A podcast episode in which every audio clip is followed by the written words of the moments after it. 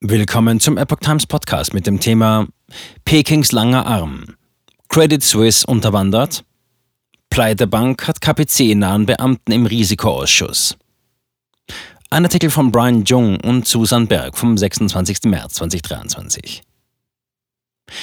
Die engen Beziehungen eines Top-Managers der Credit Suisse zur KP Chinas sind ein offenes Geheimnis und auf der Website der Bank nachzulesen.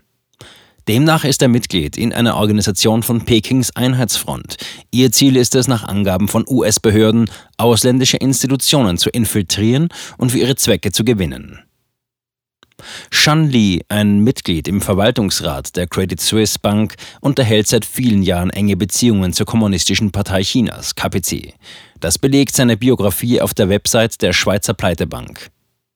Seit 2019 bekleidet der Chinese leitende Funktionen im Risikomanagement-Team der Credit Suisse, im Asienbeirat sowie im Vergütungsausschuss. Gleichzeitig ist er, wie aus seiner Biografie ersichtlich ist, seit 2015 bis heute Mitglied im Vorstand der Silk Road Finance Corporation Limited Hongkong. Sie ist einer der größten Förderer von Chinas Projekt Neue Seidenstraße. Shan Li steht aber auch mit vielen anderen chinesischen staatlichen Unternehmen in Verbindung. Die Liste auf der Website der Credit Suisse ist lang. Besonders alarmierend ist jedoch seine Mitgliedschaft in dem Nationalen Komitee der Politischen Konsultativkonferenz des chinesischen Volkes, PKKCV. Sie ist eine wichtige Organisation in Pekings Strategie der Einheitsfront. Pekings Strategie der Einheitsfront. Nach Angaben eines US-Regierungsberichts von 2018 ist das Ziel von Pekings Strategie der Einheitsfront einflussreiche Institutionen im Ausland zu infiltrieren und Politiker und Wissenschaftler für eigene Ziele zu gewinnen.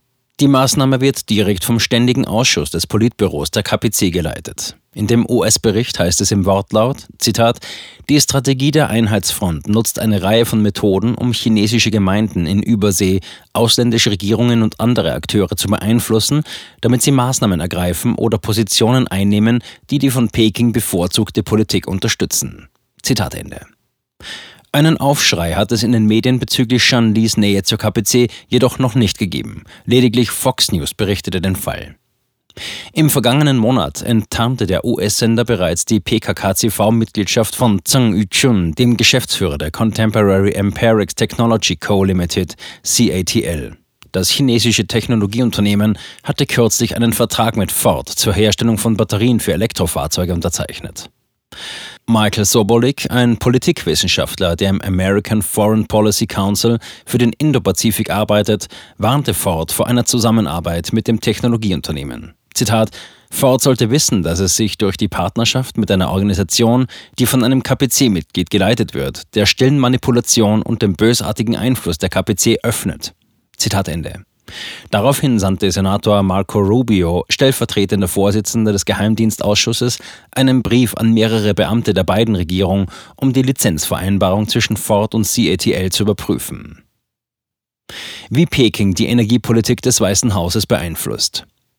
Der US-Sender enthüllte auch, dass sich US-Energieministerin Jennifer Granholm im Juni 2021 privat mit John Crates, dem Geschäftsführer des Rocky Mountain Institute RMI, getroffen hatte. Das Institut war maßgeblich an der Einführung von Gasherdverboten im ganzen Land beteiligt und unterhält enge Verbindungen zur KPC. Die beiden Regierungen und mehrere demokratische Gouverneure hatten sich für ein landesweites Verbot von gasbetriebenen Herden und Öfen ab 2022 eingesetzt. Das Rocky Mountain Institute hatte gemeinsam mit der chinesischen Regierung untersucht, wie man die Abkehr von den traditionellen fossilen Brennstoffen erreichen kann. Das einzige Büro der Organisation außerhalb der USA befindet sich in Peking. Das Institut ist auch Mitglied von China Clean Transportation Partnership, einer ausländischen Organisation mit engen Verbindungen zur KPC. Das RMI hat im März letzten Jahres vom Energieministerium mehrere Millionen Dollar erhalten, darunter einen Zuschuss in Höhe von 4,4 Millionen Dollar für ein Laborgebäude in Cambridge, Massachusetts. Pekings Handlanger gehen im Weißen Haus ein und aus. Eine andere KPC-nahe Organisation, die die Politik des Weißen Hauses im Bereich grüne Energie maßgeblich beeinflusst, ist nach Angaben von Fox News Natural Resources Defense Council, NRDC. Sie hat ihren Sitz in New York. Seit Mitte der 1990er Jahre beteiligt sich die NRDC an der Klimapolitik in Festland China. Mehrere Spitzenbeamte der Organisation waren zuvor für die KPC oder von Peking unterstützte Institutionen tätig. Die frühere NRDC-Präsidentin Gina McCarthy war unter anderem Bidens ehemalige Klimabeauftragte. Der derzeitige Präsident Manish Babna ist laut Fox ein regelmäßiger Besucher im Weißen Haus. Der republikanische Abgeordnete Bruce Westermann sagte letzten September gegenüber dem Sender, Zitat, die Verbindungen von Umweltgruppen wie NRDC zu China werden von uns weiterhin genau beobachtet. Zitat Ende. Westermann ist Ausschusssprecher für natürliche Ressourcen im Repräsentantenhaus. Die Republikaner des Repräsentantenhauses haben angedeutet, dass das NRDC möglicherweise gegen das Gesetz zur Registrierung ausländischer Agenten, FARA, verstößt.